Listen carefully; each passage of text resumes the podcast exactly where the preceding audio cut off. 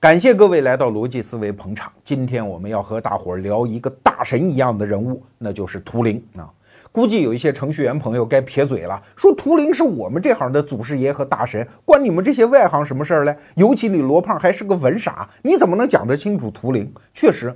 图灵这一辈子所关注的那些艰深的数学原理，什么计算机的基础理论，我确实是很难把它讲得清楚。虽然我也下了大量的功夫想把它搞明白哈，但为什么明知艰险还要向前？在这期节目的结尾，我会给大家一个交代，就是为什么我们这一代人一定要关注图灵这个大神。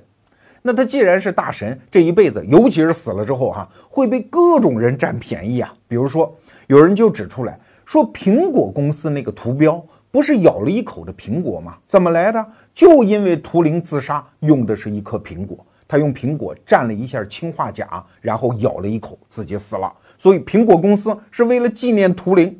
当然这是一个假话了，没有这个事儿啊。但是你不觉得，如果这个事儿是真的，我们对苹果公司真的还要高看一眼啊？他的企业精神和一个人物的灵魂，居然隔着时空连接起来了。多么高逼格的事情啊！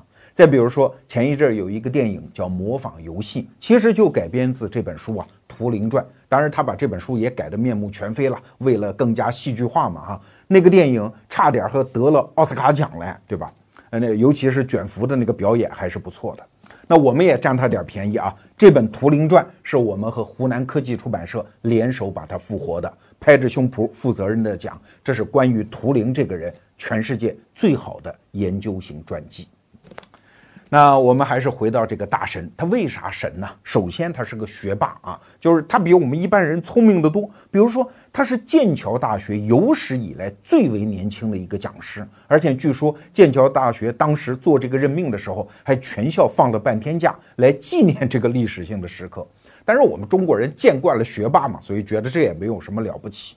但是如果我告诉你，图灵这个人一生当中曾经两次改变人类文明的走向，而且是在两个完全不同的领域啊，用完全不同的手法改变的呀，那你说我们这些后人是不是要对他脱帽敬礼呀？那第一点，当然就是他发明那个著名的图灵机。我们今天所有的计算机都是在那个原型上发展出来的。我们今天无论是在键盘上啪啪啪，还是在手机上刷刷刷，其实都是在一台图灵机上进行工作啊。当然，你别误解，图灵机可不是一台已经造出来的机器，它仅仅是一个提出来的理论模型构想，而且他提出来的是在一九三六年，是他老人家那个时候还是个小人家，只有二十四岁的时候提出来的。而且还有一点哦，这可不是什么大规模、高成本、长时间的一个科研项目的结果，它仅仅是二十四岁的图灵他的整天的胡思乱想的思绪当中飘出来的一个片段。何以见得？因为图灵机最早完整的提出那个构想，是在他一篇论文的一个脚注里面。所以你说这个人是不是一个大神呢？要不怎么上个世纪六十年代，美国计算机学会把他们的大奖命名为图灵奖啊？要知道图灵可是英国人哦，真正发明计算机的那个冯诺依曼是美国人哦，美国人居然不用冯诺依曼来命名他，而是用图灵来命名这个奖项。这个奖现在就是计算机界的诺贝尔奖啊！我们中国人还得过一次啊，两千年清华大学一个教授得了图灵奖。那第二点呢，就是图灵作为第二次世界大战期间英国人的首席密码破译专家所做出来的贡献。当然，他的这段经历直到今天仍然扑朔迷离，像谜一样的存在。因为英国人当时就觉得这是绝密吗？直到今天，大量的档案文件仍然没有解密，所以历史学家只能透过当时一些信息的一鳞半爪去判断图灵到底干了些什么。有些历史学家就做出论断，说图灵以其一人之力。至少让第二次世界大战提前两年结束，他至少救了上千万人的命。当然，这种文科教授做出来的计算结果啊，信不信您自己看着办。但是我读完了《图灵传》之后，我至少觉得图灵的功劳是怎么评价都不过分的。那密码学到底是干嘛呢？当然就是破译情报了。你想，两国对战呢，在现代化的战争条件下，我干什么你完全不知道，而你干什么，我就像看着澡盆里的鱼一样清楚。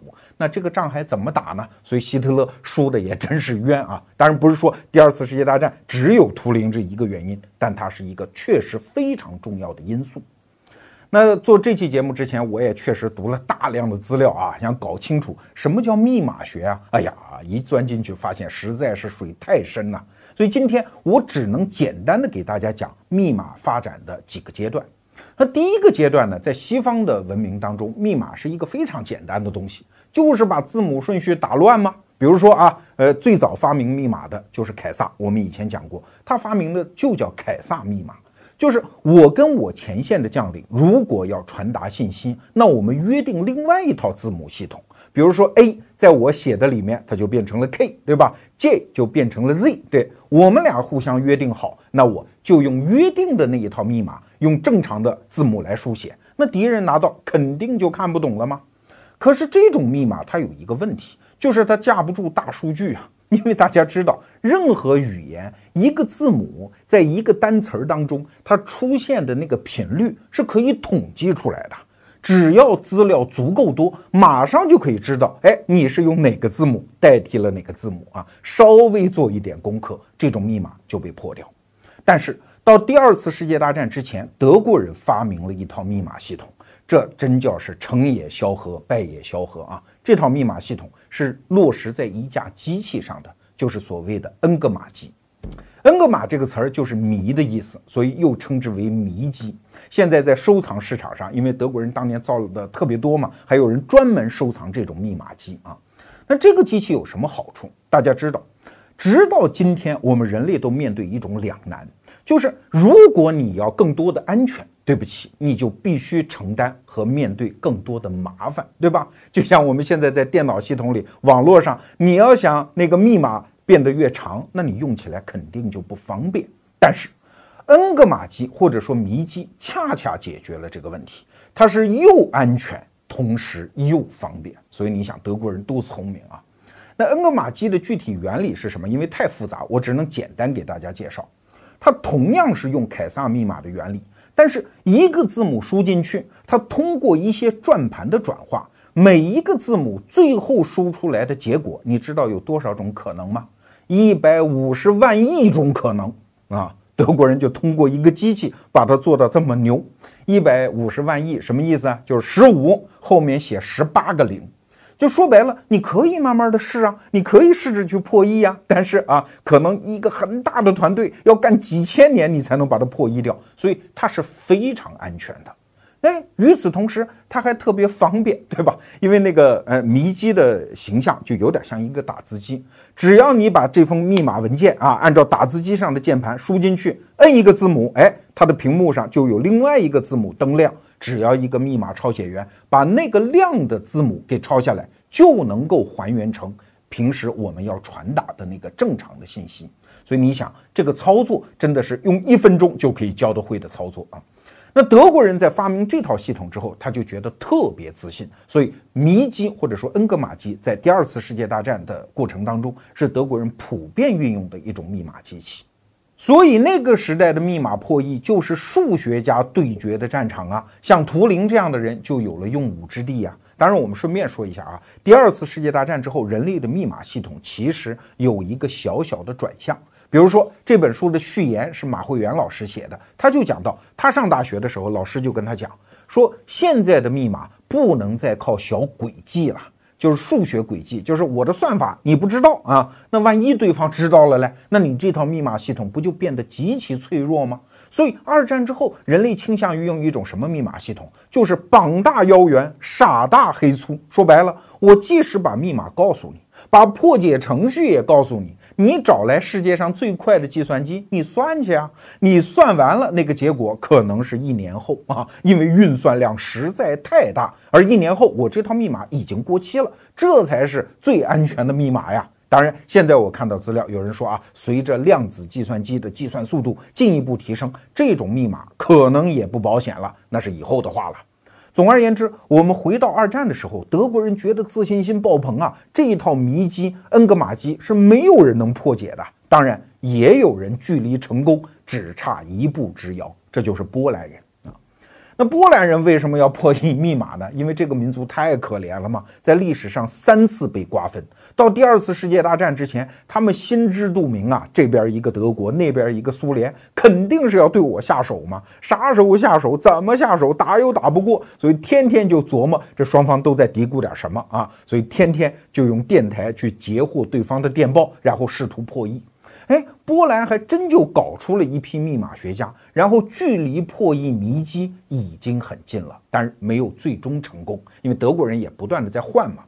那大家都知道，是一九三九年九月一号，德国人冲过了波兰和德国的边境，发动了第二次世界大战。那在八月份的时候，波兰人已经把这套系统交给了英国人。所以英国人对波兰人竖大拇哥，说他们就好像一个骑士在倒下之前把手里的剑交给了战友。于是这个球就到了英国人的脚下。你大英帝国不是人才济济吗？You can, you up，你行你上啊！你能不能破译这套密码呢？英国人刚开始也是一头雾水，完全找不着北。但是英国人有一个长项，就是在二战期间，他体现出一种非常难得的坚持和隐忍啊，愿意吃苦啊，投入精力呀。所以他们在伦敦以北一百公里，一个叫布莱切利公园的地方，就设立了一个破译大本营。最多的时候，在那儿投入了上万人，坚决要破掉希特勒的密码。那每天当然是大量截获德国人的电报，都是天书啊，用密码写成的，就送进去了。什么时候能变成哪怕是一张纸的破译出来的电报嘞？没有人知道，大家都在外面等啊。那这里面当然就包括图灵。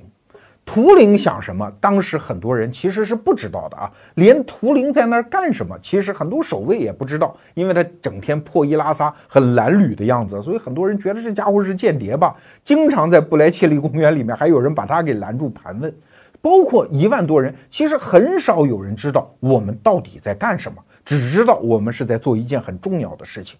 因为数学家脑子里想的东西啊，直到今天我们都不能用很方便的语言把它说出来，更何况当时的人呢？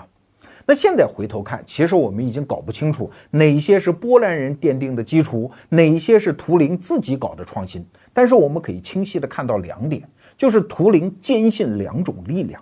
第一种呢，就是坚信机器对机器啊。因为你恩格玛迷机，你是一种机器。如果我用人力来对抗你，那我天然落了下风。所以图灵坚持要制造一项机器啊，这个机器现在就称之为叫炸弹机，这是这本书的翻译。当然，我还看到另外一种翻译法叫小甜点啊，哪个翻译对我也不知道。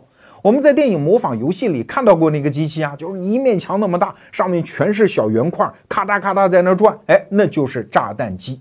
后来英国人就是靠这种机器对机器的方法，生生破译了德国人的密码。当然，图灵还坚信第二种力量，就是人性的欠缺嘛。因为密码是个数学现象，它是个死的；机器是个物理现象，它也是个死的。如果你要想把它破译，你就得坚信使用机器和数学的这个人是有缺陷的。啊，因为对方德国人也是人吗？德国人的人格缺陷还挺大，因为德国人挺死板。比如说，图灵就用到一系列的方法，他发现德国人呢经常会用那个密钥，它往往是相邻的两个字母，比如说 A B 呀，或者 C D 呀，哎，德国人就不会说跳俩字母去用这密钥，这德国人一习惯，哎，这就缓解了一大部分计算量啊。再比如说，他发现德国人发出来的电报前面经常会有一些固定的语句啊，比如今天是星期几呀？今天天气如何啊？更重要的还有一句词儿叫“希特勒万岁”，还黑特了哈。那这句词儿往往就成为他捕捉对方密码的一个很重要的线索。再比如说，图灵还会诱使对方发一些固定的信息啊，然后通过一套数学算法来判断对方这个密码到底是什么。这当中的原理当然极其杂乱，我看这本书也是花好长时间才能理解，今天就不跟大家详述。但是总而言之，大概在一九四一年和一九四二年期间，具体日子现在还是军事机密啊。图灵居然就把这个谜机给破译掉了。那破译密码的结果呢，就是希特勒这边的一举一动，英国人全知道。但是英国人的麻烦在于，我虽然全知道，我还得假装不知道，因为我不能让德国人知道了我知道，这跟绕口令似的啊。因为德国人并不傻呀，万一他发现，耶，怎么最近英国人揍我揍的那么准呢？是不是密码被破译了？如果德国人意识到这一点，只要在恩格玛机上改几个设置，那图灵此前所做的工作可就付之东流了。那如果重算一遍，这得花多少时间？这期间又得多死多少人？所以英国人这时候不得不装傻充愣搞表演。举个例子说，德国舰队来了，你明明知道他就在这儿，你还真就不能直接派轰炸机去炸，得先去派侦察机去，假装偶遇，哟，你在这里啊，然后再回去叫轰炸机。这个表演也很辛苦啊。那其中最危险的一次是德国的九条游轮的行踪被英国人给发现了。啊，你想德国到后来那个能源已经很紧张，如果炸掉九条油轮，这对德国的战斗力打击是很大的。英国人心痒啊，这口大肥肉真想给它吃下来，但是又不敢，所以哆嗦半天做那个计划啊。这样吧，九条炸的七条，留两条逃生去吧，以便让德国人不猜疑到密码被破译。但是德国人也是倒霉催的，也是英国人太玩险了啊。最后，这两条游轮居然逃出升天之后，又遇到了英国的舰队，又被炸沉了。这其实是德国人非常有机会发现密码被破译的一次。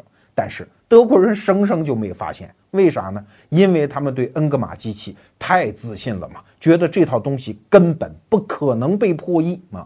所以后来在二战期间，虽然德国人也升级了这一套系统，但是没有彻底的毁掉或者说弃置恩格玛机器不用，给英国人留下了大量的空间。我们都知道，英国人在第二次世界大战期间，从敦刻尔克大撤退一直到诺曼底登陆期间，在欧洲大陆是没有什么作为的。他跟德国人打仗主要是在两个战场，一个是海上，还有一个就是北非。那你看，一九四一年，英国海军打了一个大胜仗，就是围歼了德国海军引以为豪的那个大战列舰“俾斯麦号”。还有就是一九四二年，蒙哥马利元帅带领英国的坦克部队在北非消灭了德国号称“沙漠之狐”的那个隆美尔元帅的坦克部队。这两场胜仗的背后，都是因为英国人掌握了德国人的情报嘛。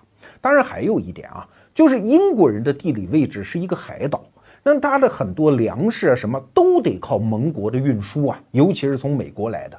可是德国人当时搞出了一个 U 型潜艇，那个战术就是群狼战术嘛，动不动就击沉他的商船，所以英国的物资供应一度紧张到什么程度？就是整个英伦三岛的粮食供应只剩下一周，非常危险，眼看就要全民饿肚子啊。哎，但是图灵因为破译了这套密码系统，所以英国商船的损失迅速就下降了。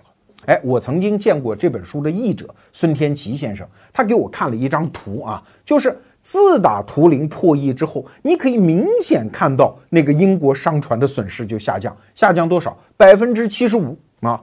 那后来德国人又把那个恩格玛机器给它升级，而且是立竿见影哦，这边一升级，那边英国商船的损失马上就飙升。但是紧接着图灵和他的团队又破解了德国人的新机器，所以损失又下来了。在这根曲线里看得非常清楚，所以战争哪里是我们平常想象的那样，仅仅是战场上士兵和将军的事儿啊？这背后有多少数学家和密码学家的努力？他们是实质性的在影响战争的进程。所以后来丘吉尔讲过一句话啊，说我们打这场战争其实是捏着敌人的脉搏在打，他们干什么我们全知道。哎。那他这份功劳是属于谁的呢？当然就是属于伦敦以北一百公里的那个布莱切利公园里面的那些学者们，其中就包括图灵。但是这帮人呢，可没有享受着战争胜利带来的红利。为啥？不能说嘛。你想，英国人先是打二战，二战一结束就开始跟苏联人死磕，这冷战就开始了。所以布莱切利公园里面发生了什么事情，一直是国家的超级绝密。这就发生了很多悲剧啊，比如说图灵身边的一个工作人员，他的一个老师就给他写信啊，说你这么年纪轻轻，看着别的青年人都在为国家抛头颅洒热血，你小子在战争期间躲哪儿去了？把他一顿臭骂，这个人还不能说，百口莫辩啊。图灵其实也是一样啊。在一九四五年战争接近胜利的时候，他身边一个人陪着他在布莱切利公园的树林里散步，哈，就跟他说：“哎呀，战争马上胜利了，你这期间的研究成果终于可以大白于天下了。”图灵说：“你怎么能这么幼稚呢？这怎么可能呢？对吧？”果然，后来丘吉尔下令说，战争期间你们搞的那个炸弹机啊，那个破解德国人机器，一共二百一十多台，全部给我销毁，包括设计它的那些图文呐资料，全部销毁，一点渣儿都不能留。为什么？因为英国人一直不想让苏联人知道，我们其实捏着德国人的脉搏呀。所以，图灵这个人到底在二战期间做了多大的贡献？今天我们只能看一个大概，未知其究竟。这要是一般人，这不得冤死啊！但是图灵有后手啊，为什么？他对人类还做了一项贡献，就是发明图灵机嘛。那图灵机前面我们已经提到了啊，现在我们公认的计算机的发明者是谁呀？是美国科学家冯诺依曼。但是冯诺依曼自己都承认说，所有的思想来源都是人家图灵的。我呢，最多算是计算机的助产士，我是帮他生下来而已。那为什么图灵这么牛啊？那首先我们简单说一下什么是图灵机。图灵机啊，就是想象中有一根无限长的纸袋子，上面有一个一个的格，有的格呢是黑色的，有的格是白色的。那黑色就代表一，白色就代表零。那图灵就想象，如果有一根打印头啊，它既能读取这个格当中的这个状态，它到底是一还是零呢？又能进行擦写，那我这个格不断的在我这个探头面前移动，我就可以对这个探头的走向进行编程，从而影响计算结果。这说的再详细就没法说了啊。总而言之，我只要用这种方法给这个探头进行编程，我就可以得出一个计算结果，就是这么一个假想中的机器。你说这很伟大吗？这当然很伟大。首先，二十四岁的图灵就已经想到让人类摆脱自己熟悉的十进制，转而用机器更容易识别和读写的二进制进行机器运算，这本身就需要想象力吧。更何况，图灵的思维境界是超越当事人一筹的。你想，在他之前，人类已经有了很多机器了吧？这些机器也很强大，从最早的蒸汽机到后来的飞机、大炮、汽车，这些机器的本质都是一个，就是人的肢体力量的延伸和替代，只不过是利用了当时的新能源嘛，什么煤炭呐，什么电能啊，这些机器也很强大呀，它替代人腿能跑得那么快，甚至能跑上天。但是这些机器它都是人操控下才能够运转的，可是图灵机的本质就不一样，它可不是人的肢体的简单的延伸和替代哦，它是对人的思考过程的复制和再现。你看，这才是图灵机的野心。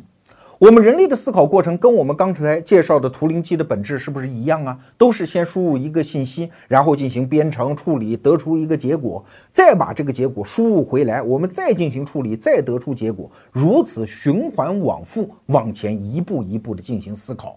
图灵机要再现的就是这么一个过程啊，所以。图灵的野心哪里仅仅是帮当时的人类卸下沉重的计算担子啊？用机器来代替人计算这么一个浅层的技术目标呢？他其实思考的一直是一个哲学问题。你看这本书就会知道，整个第二次世界大战之后，图灵的那一段生涯都在思考一些什么样的问题啊？比如说，哎，机器可不可能有智能啊？人是不是就是个机器呀？你看那个蚂蚁，如果作为神经元，那它们之间互相进行交流，拼接出一个巨大的蚁巢，那这个蚁巢是不是就是个大脑啊？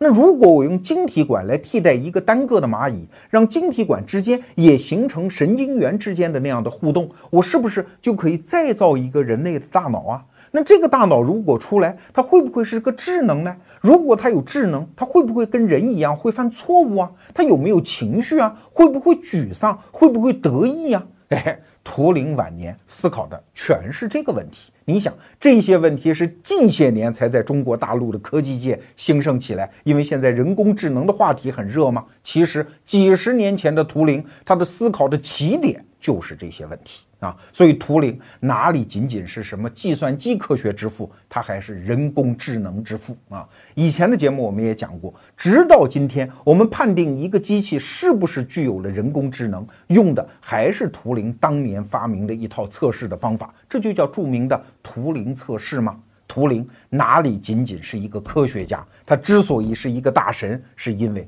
他是个哲学家嘛。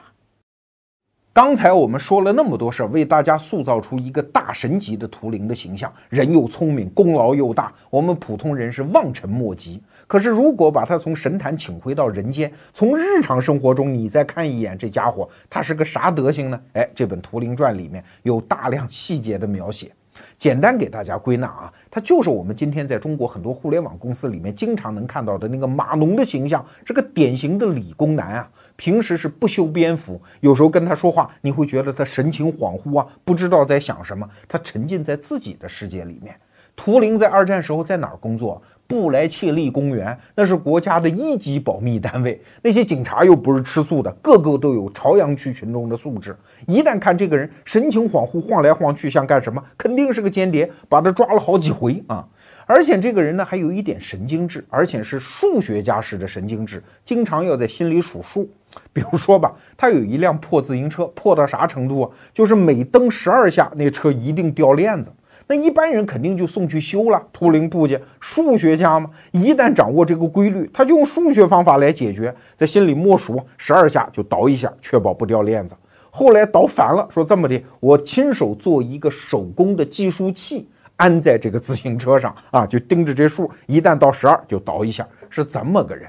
所以你看，虽然他在日常生活当中，他的很多朋友都说他很好打交道，但是他缺乏处理自己社会事务的能力呀，在这方面很低能。给大家举一个例子，他那个时候啊非常苦恼一件事儿，就是花粉过敏，所以他拼命给领导打报告，说我需要一防毒面具。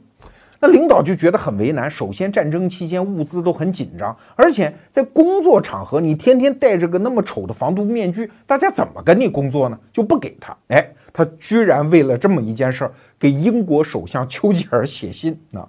后来丘吉尔也真是够意思，居然就给批示了，说图灵博士需要这防毒面具，是事关到我国战略成败的大事儿，你们赶紧办，办完之后还要亲口跟我汇报。这算是领导亲自督办的工程啊，他才算戴上了这防毒面具。你想想看，你脑补一下那个场景啊，一个人蹬着破自行车，戴着一防毒面具走来走去，太奇葩了吧！而且图灵这个人在二战期间还干了一件什么事儿呢？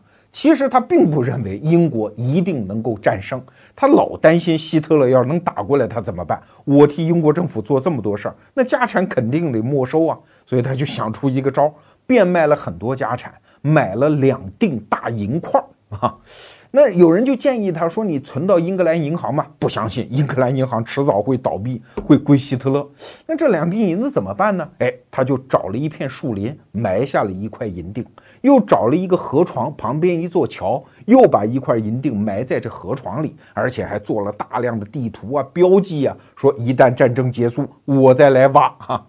可是后来战争结束了，英国给炸烂了，一塌糊涂啊，什么参照物都没有了。那图灵就傻眼了，再也找不着这银锭了。所以这家伙居然自己后来做了一个金属探测器啊，在树林里、河道里到处摸，最后也没找着啊，非常沮丧。而且在二战期间呢，还老犯愁，万一我将来没饭吃怎么办？他居然用自己的收入囤了好多箱那个刮胡刀的刀片儿。说一旦没饭吃，就卖这个过活。你想他是这么一个人啊？当然，我们今天谈图灵，前面这些全是小事儿。我们唯一不能回避的是他的一个性取向问题，他是一个同性恋。当时人对于同性恋的观感和我们今天人不一样啊。今天好像你反对同性恋都有一点政治不正确了，当时觉得这就是道德败坏啊。所以无论是在那部电影里，还是在这本书里。关于图灵这个人前半生的同性恋的痕迹啊，其实很少说到，因为他确实做的也非常的隐秘。但是在一九五一年的十二月，他因为同性恋，终于遇到了他命中的克星啊！这个小男孩十九岁，叫莫瑞，是一个无业游民，而且平时还有一点小偷小摸的坏习惯，属于典型的底层青年。但是因为人长得俊俏啊，所以跟图灵就相处了。处了一段时间之后，图灵就发现，哎，你怎么还偷东西嘞？居然一次性从我家偷走了价值五十英镑的东西。要说起来，这些东西也不值钱，无非是什么一件衬衫、一条裤子、一把刮胡刀之类的破玩意儿。但是图灵居然就没忍得下这口气，跑到警察局把对方给告发了。那这一天还挺有纪念意义的啊，因为就在头一天是今天的英女王伊丽莎白登基的日子，第二天就发生了这么个事儿。那警察嘛要负责任嘛，做笔录啊，你们俩咋认识的？他怎么偷的你东西啊？一来二去，居然把图灵是同性恋这件事情就给供出来了。而且图灵大言不惭呢，他不觉得自己是犯罪啊，国家没有权利干涉我的私生活。哎，这种话你穿越到今天讲可以呀，在当时那个岁月里，英国法律明文规定同性恋是犯法，是要判刑坐牢的。但是图灵觉得没有事儿啊，那警察能咋办呢？啊，法律面前人人平等，对不起，给你送到法庭去。那英国的知识界，甚至包括美国的知识界都轰动了。都去拯救图灵啊啊！宣称他对国家非常有用，不能让他去坐牢，耽误研究。但是法律哪管那个？尤其图灵在法庭上态度又不好，他就觉得我无罪，我就是同性恋，你能拿老爷怎么样啊？这就把法官和陪审团全部给激怒。而且你想想看，他的位置那么高，他的岁数那么大，对方是一个十九岁的小孩，所以大家自然有那个观感，是你勾引和玩弄人家呀啊！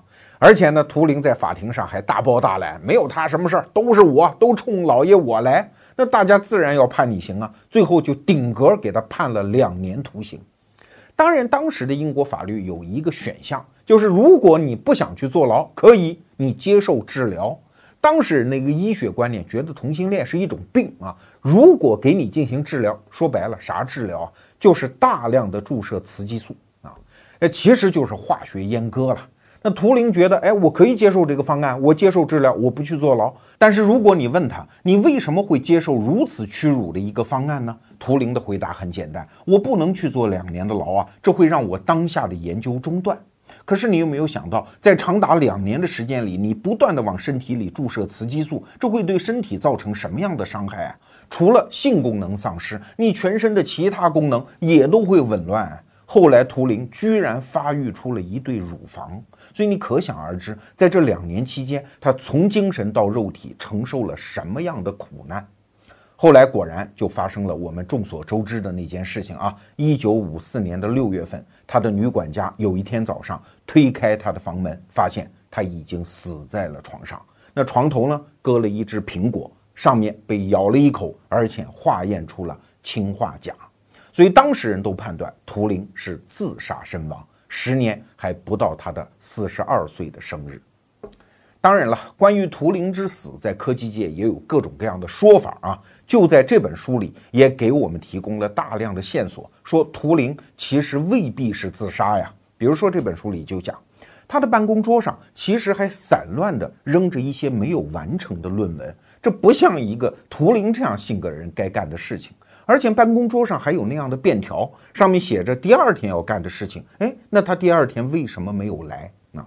还有，在他的信件当中发现，哎，他还答应了一些邀请啊，要去参加一些聚会啊。那这又说明他至少在死之前前几天还没有打算死。请问这又是怎么回事呢？而且，一九五四年的六月份，其实图灵这个时候的状况已经好转。那首先是性功能大概是恢复了。因为大家发现他那个时候又已经出现在什么瑞典的同性恋聚会上啊，而且他在巴黎还有一段艳遇啊，又遇到了一个小伙子，还把自己的手表解下来给别人当了信物，说明哎，他又可以快乐的生活，快乐的玩耍了。为什么这个时候他会死呢？而且就在他死之前，曼彻斯特大学刚给他签了约，跟他续了五年的约，继续当教授。你同性恋这事儿不算数啊，我们认可。那为什么选择这个关头死？所以也是迷雾重重。当然了，还有一个阴谋论的说法，说二战之后图灵其实还继续担任英国情报部门高级专家的角色。你想想看，也合理。情报部门用图灵这种级别的专家用顺了手，用别的专家怎么过瘾呢？哈，所以继续用他完全合理。只不过这一段经历现在完全无法查考。可是时间一长之后，图灵一脑子装着国家机密。可是他是个同性恋，经常要跨越国境到国外去寻找性伴侣。我们前面讲的什么，在瑞典、在巴黎，都属于这个阶段的事情。而且后来图灵的学术研究已经发生了转向，对什么计算机呀、人工智能，甚至是生物学感兴趣，对密码学好像已经兴趣缺缺。那情报部门一方面觉得你已经没有什么用了，一方面又觉得你太危险，万一在国外那苏联的间谍把你给搞定，派一个帅小伙来啊来诱惑你，那该怎么办呢？为了安全起见，所以是英国情报部门把图灵给杀了。当然，这个说法信不信，只能由你了。那不管怎么讲，四十二岁的图灵就这样死了，好可惜呀。那从图灵的故事当中，我们能够得出什么样的结论呢？你可能会说，罗胖一定要批评体制啊，那个体制对这样优秀的人才，居然用同性恋这样的理由去迫害，我们一定要反对体制。哎，你把这个事儿想简单了。好，刚才我们讲到了图灵的死因有各种各样的说法，但是为什么民间都接受他是自杀而死呢？因为这个说法的戏剧性张力最强嘛。你想，一个惊才绝艳的天才做出了那么大的贡献，因为如此荒谬的原因，最后被体制迫害致死。但问题是啊，体制是谁啊？难道要怪一个法官或者立这个荒谬法条的议员吗？不对呀。英国是普通法国家，判例法的传统啊，说白了，最后让图灵去坐牢或者接受化学阉割的是那个陪审团的普通人呐，那些人可不是手握重权的统治阶级哦。所以今天我其实不想讲什么体制性的迫害，什么统治阶级的残忍，我其实想提出一个新的概念，叫庸众的迫害。哎，什么叫庸众啊？就是平庸的群众。直白的讲，就是这个意思，不用回避啊。毕竟有大量的人是庸众，那庸众的迫害，它有两个特点。第一呢，就是基于一种廉价而苍白的正义感和道德感；第二呢，就是他为什么要迫害别人呢？就是因为你的活法跟我的不一样，或者是跟我想象你应该的活法不一样，所以我就从谩骂一直可以升级到迫害，让你去死，这就是庸众的迫害。那你说这种现象在我们身边还多吗？多的是啊。就像我的一个观察啊，我曾经有一个比我年纪小很多的一个朋友，大学一毕业就想留在北京发展，但是他的母亲死活就不答应，最后闹到是寻死觅活的程度，最后他没有办法，只好回到老家接受父母的安排，成为当地的一个公务员。这种事情，我估计我们的观众和听众当中听说的有很多很多。这就叫庸众的迫害啊！因为你的想法跟我不一样，你必须按我的来，而我的初衷是为你好，所以我必须强制你。这种庸众的迫害，我们现在还可以观察到很多啊。比如说，二零一五年天津港发生大爆炸之后，很多人就围在马云的微博底下逼他捐款啊！你是首富，你凭啥不捐款？如果马云不捐或者不回应，那你就黑了心肠啊！一堆人那是毒之四溅的在那儿谩骂。还有有些明星，比如说出轨，这本身就是他个人生活情感当中的私事，对吧？但是你看看微博上、微信朋友圈里面的那些人对他进行的谩骂，这就是迫害啊！甚至有人因此而自杀。那再比如说，这种庸众的迫害还能上升到国家制度层面啊！有的夫妻两口子躲在自己屋里看毛片，哎，关你其他人屁事儿啊！居然警察就可以破门而入，直接对你进行抓捕，甚至是判刑，这不是迫害是什么？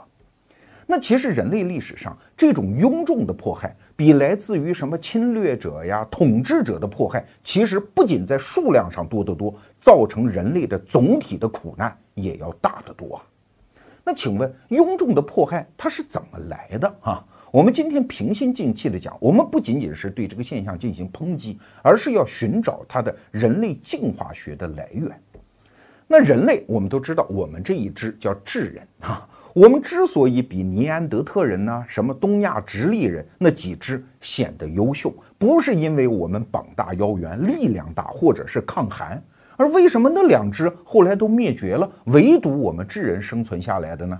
有这么一个解释啊，信不信由你。说我们智人这一支之所以最后能够胜出，是因为我们不仅学会了使用语言，而且学会了把语言派上了一个非常独特的用场上，那就是背后说人坏话。八卦嘛，这就是我讲的庸众的迫害。你可千万别以为语言的发明的目的是为了交流信息。你想啊，在原始人那么简单的采猎生活场景下，有多少信息需要交流啊？比如说河边有一头狮子啊，这种简单的信息，别说人类，就是其他的高级哺乳动物，比如说猴吧，它就会交流这种信息啊。而且语言学家研究发现，越是原始的部落和文化，它的语言现象，尤其是语法系统，是越加复杂，比我们当代人使用的语言要复杂的多。哎，那他当时为什么需要这么复杂的一个交流体系呢？哎，解释就是他需要背后说人坏话吗？哪家的婆娘不正经啊？哪家的小马驹没有长大呀？谁跟谁又闹矛盾呢？谁背后还偷人钱呢？哎，就这些事儿。大家打屁来打屁去，渐渐的就起到一个种什么效果？增进协作。哎，你说这怎么联系起来的？你想，最早的人类的群体往往是一个小的家族，大家都是血缘近亲，对吧？十几个人生活在一起，这当然不需要说坏话，因为非常容易互相了解嘛。可是人类这个物种，它之所以有力量，就是因为它能够不断的扩大协作的圈子。这个物种可不是靠个体的单打独斗能力来生存的啊，是靠不断的增大协作来获取力量。那从最早的十几个人的小部落，扩展成几十个人的小部落。那整个人际关系就要复杂的多啊！比如说五十个人部落，你算一下啊，一对一的关系就有一千多个。如果在三五成群小团伙的关系，那就是一个非常复杂的社会网络系统。那我作为一个人，我怎么把这五十多个人当中不靠谱的人给识别出来嘞？哎，你看语言的这种背后说人坏话的能力就派得上用场了。说白了，人类从十几个人一直到一百五十个人的时候。我们靠的协作的一个重要的工具就是八卦，就是背后说别人的坏话，就是这种庸众的迫害。你不按我的想法来，你跟我们大伙儿都不一样，我们用口水淹死你。所以在那个阶段，这种做法是正当的，是推动人类这个种群向前发展的。那我刚才为什么提到一百五这个数字呢？这是一个英国的社会学家提出来的啊，叫邓巴数字，什么意思呢？就是我们进化过程当中，人类智力留下来的带宽只允许我们认识一百五十个人。如果再多啊，比如说你现在微信的那个通讯录里面有五千个人，其实没有用，绝大部分人你根本不认识，因为你的智力水准，人类这个物种就限制在这个数里面。这是有大量调查统计最后得出来的结论啊。那如果人数超过了一百五十人怎么办呢？我们再靠自己说别人坏话就不管用了嘛？因为人太多，我们也不认识了嘛。所以在更大的共同体里面，我们就必须委托专业机构来干这件事情。所以你看，现代社会就是一个更大的人类共同的协作体，所以就必须出现专业的新闻机构。他们所谓的第四权利、无冕之王，这份光荣是从哪儿来的呀？就是我们这些庸众把说别人坏话的权利委托给他们。你们替我们来识别这个社会谁不应该跟我们协作呀？把他们剔除出去啊！所以新闻机构的使命就包括监督官员、监督企业、监督名人。它其实起到的作用跟原始社会那个在墙根底下打屁聊天的老娘们儿其实没有什么区别啊！从社会功能上讲，所以现代社会的新闻媒体它可不仅仅是一个产业哦，它是社会建构的一个必要的板。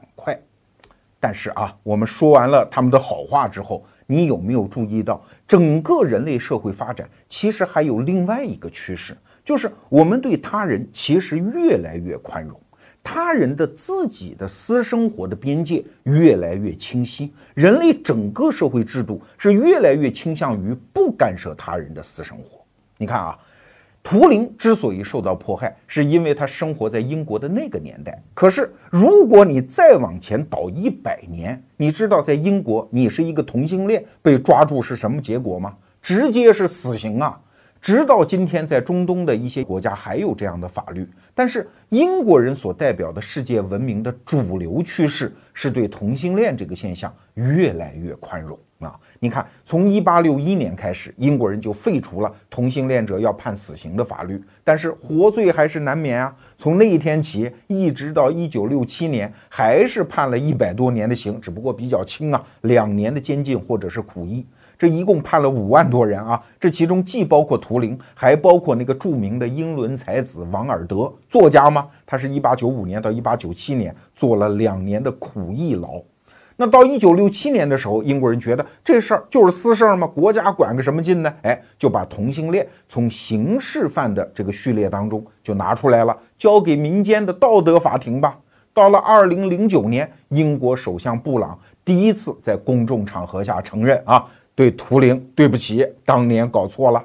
到了二零一三年的时候，英女王就正式赦免了图灵，这说明在法律上是撤销了那个时候的判决啊，然后对图灵进行致敬。到二零一五年的时候，美国法律居然允许同性恋的婚姻。所以你看，这一百多年的历史是逐步放开的历史。哎，你觉得跟我们前面讲的那个总趋势好像是反的呀？原来我们是要求别人跟我们想的一样，活法也完全一样。可是为什么现在我们渐渐的允许别人按照自己的活法去活嘞？其实从人类的进化史上，我们也可以得到解释。你可千万别觉得这是什么道德的进步，这恰恰是道德的退步，好不好？因为道德这玩意儿，它生下来就是要干涉和限制他人，而且任何一条道德准则，你把它单拿出来，用逻辑去追问它，你会发现它都站不住脚，没有什么道理可讲。可为什么人类还得有道德呢？因为它符合人类这个物种生存和繁衍的总利益。我们前面讲，人类这个物种，它之所以区别于其他物种，就因为它能结成更大的协作体，以获取力量。那什么东西作为这个协作体的粘合剂啊？道德就是其中最重要的一种。所有的人按照大致类似的方式去生活和行动，每一个人都按照他人期待的方式去行动啊。那这个时候我们就更容易结成协作体，以获取力量。可是啊，在人类文明的深处，还有另外一种力量在成长，哎，那就是个体创造力的力量。而且越到现代社会，这个力量就越加醒目。你想想看，如果没有牛顿、没有达尔文、没有爱因斯坦这样的人，那力学的定理、进化论和相对论就没准猴年马月才出得来啊！所以在这些历史的瞬间，一颗大脑的作用其实超过了人类所有大脑作用的总和。越到现代社会，这个现象就越明显。我还记得前些年有一个中国留学生，大概叫卢刚吧，把他的几个导师都是美国或者说全球空间物理方面最顶级的专家，全部给枪杀了。当时报章上就有一个评论说，这几个人死了之后，整个人类的空间物理的发展水平是倒退了十年啊！你看，个体大脑的创造力越来越重要，而且。借助像互联网这样的工具，一个人的创造力，它就更容易扩散为全人类的福祉。那所以，人类在进化的过程当中，渐渐就衍生出了一种机制，就是我们要不要不去干涉这些人的创造力呢？我们让他自行其事好了，只要他不去祸害他人，我们就让他自由的在那儿涌现他们的创造力。所以你看。在图灵故事当中，其实还有几个人物，比如说美国的那个冯诺依曼，这个人什么人呢？是一个匈牙利人，他父亲是犹太银行家啊，在欧洲这也是过街老鼠，人人喊打的一类族群呐。后来他们家整体移到了美国。那在美国，在普林斯顿大学啊，这个冯诺依曼还是一副贵公子的派头啊。据说每年都要换一部凯迪拉克，家里是奢华的不得了，经常请同事到他们家去喝红酒。而且这个人冯诺依曼是整个美国科学界的那个社交的核心，是一个非常张扬和嘚瑟的人。我们可想而知，冯诺依曼这样的人，要是生活在今天的中国，他能混得好吗？他至少在微博上得让人给骂死吧？他又是个富二代，还嘚瑟，还炫富，还不务正业，搞社交，一定有人呼吁学校把他给开除了。我们再给大家举一个例子，图灵还有一位老师，著名哲学家维特根斯坦。维特根斯坦当年在剑桥大学那是神一样的人物，完全不遵守学校的各项规章制度。什么我上课还得去教室，没有那个事儿。学生得上我家来，而且我家不提供座位，你们都得自带小板凳，没有小板凳坐地上。维特根斯坦这家伙上课跟学生就是抬杠啊，旁边还得有人记录。其中抬的最凶的就是这位图灵啊。那你说这些教授他都有各种各样的缺陷，当时社会怎么能够容忍得了他呢？那种容忍几乎到了没有边儿的程度啊！比如说，冯诺依曼和维特根斯坦这两个人的论文答辩都很有意思。博士论文答辩啊，冯诺依曼是在瑞士搞的，当时几个老师都觉得你学问太大，我们也问不出问题啊。后来有一个教授是哆哆嗦嗦问出一个问题，说你这身西装不错，这裁缝是谁呀？就问了这么一个问题啊。维特根斯坦的博士论文答辩会就更过分，当时是罗素啊，那是著名哲学家在主持。说你写的东西，其实我们也不太看得懂哈。那维特根斯坦就上去拍拍几个导师的肩，说：“对呀，啊，我写的东西你们一辈子也看不懂啊。”然后就论文答辩就通过了。这种事情在今天的中国，你能想象吗？但是如果对这样的人你没有容忍，那就没有他们的创造力的涌现呀。我给大家讲啊。这些人还真不是说你知道他的才能，你把他搁在那儿让他去创造，我们忍了你，还真就不是这样。你看冯诺依曼，他最主要的学术研究成果其实是在数学上。所谓搞计算机，仅仅是他的一个副产品呢。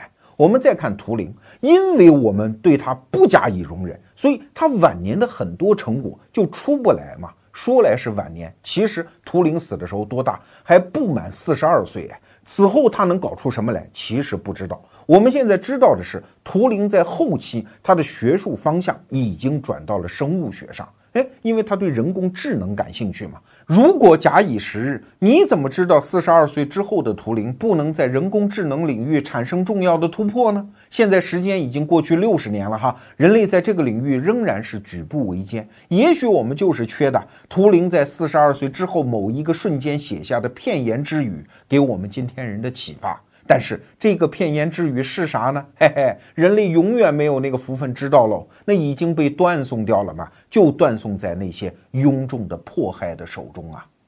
我们再回到今天的中国，庸众的迫害真的是无处不在，因为别人的生活观念、行为方式我们看不惯，所以就要扑上去谩骂，真是戾气满天呐。尤其是在我熟悉的商业领域啊，我可以讲出一长串的名字，比如说我的朋友刁爷，我的朋友马佳佳，还有虽然我不认识，但是也是我们老罗家的罗永浩，这些人分头在搞创新，谁也没招惹，谁也没祸害，无非是性格上稍微跳脱了一点。但是你看他们的屁股后面有多少人跟着在骂？当然，你可能会反驳哈，马佳佳能是图灵吗？你怎么知道马佳佳就不是图灵呢？一个出轨的艺人，一个吸毒的明星，一个现在看起来还很不靠谱的年轻人，一个曾经做过传销，现在在卖手机的中年的胖子，他今后干出什么？你怎么知道？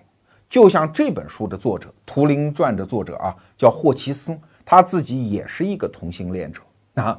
他在英女王赦免了图灵之后啊，他讲了一句话。说不能因为图灵做出了伟大的贡献，你才赦免他。那我们这些普通的同性恋者要不要得到社会、法律和道德的赦免呢？如果我来回答这个问题，当然要嘛。这不是因为我宽容啊，而是因为我懂得一个道理：每一个人都是独特的，每一个人的创造力都是无可估量的。越往未来看，就越是如此。所以，我们现在就应该容忍每一个他人按照自己喜欢的方式去生活，按照自己习惯的方式去创新。只要不侵夺我的利益，我完全可以袖手旁观，好吧？我为什么要用一种庸众的情绪和道德感来迫害别人呢？哎，万一他的创造成功了，那受贿的是包括我在内的所有人呐，我们何乐而不为呢？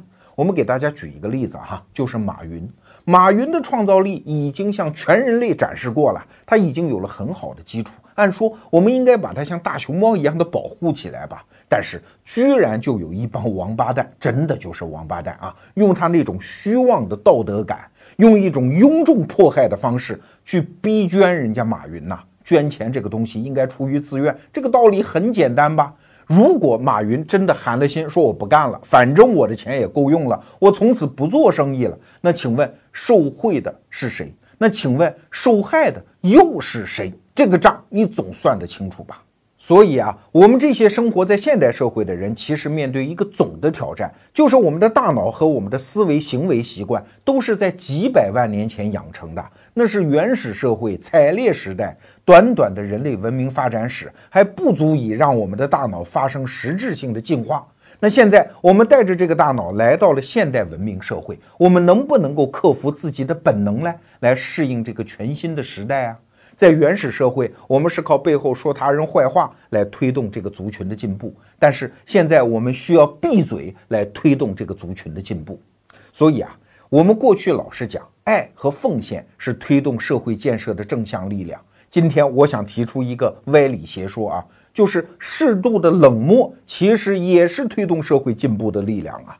我们对他人其实有的时候不需要那么多爱。不需要那么多奉献，对他人的行为，我们做到闭嘴，做到放手，就已经很好很好了。